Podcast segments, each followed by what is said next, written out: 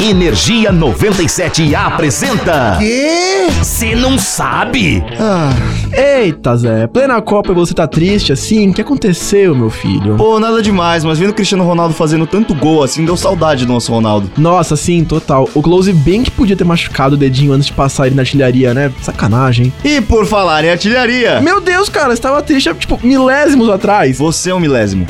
Eu vou fingir que. Enfim, todo mundo que conhece futebol sabe que o maior artilheiro das Copas é Miroslav Klose, com 16 gols, seguido pelo Fenômeno, etc, etc. Tá bom, e onde você quer chegar? Calma, meu pequeno milésimo. Para de me chamar de. me- Gustavo, Oi, José. você sabe quem foi o jogador que mais fez gols em uma edição de Copa do Mundo? Cara, nem ideia. A marca é até hoje o jogador francês Just Fontaine. Minha vez agora. Lógico que deve ser bastante, mas nem deve se comparar com os números do Close e do Ronaldo. Então, Gustavo, se você olhar bem, Just Fontaine é o quarto maior artilheiro da história das Copas, com 13 gols. E. E que esses 13 gols foram feitos todos na mesma Copa. É o cara. Cara, mas por que que ele parou nesses 13 e não fez nenhum na Copa seguinte? Não faz sentido. Então, acontece que Fontaine só jogou a Copa de 58, já que por uma sequência de lesões ficou fora da Copa de 62 e, posteriormente, foi obrigado a encerrar a sua carreira precocemente. Mó triste isso daí. Nossa, assim.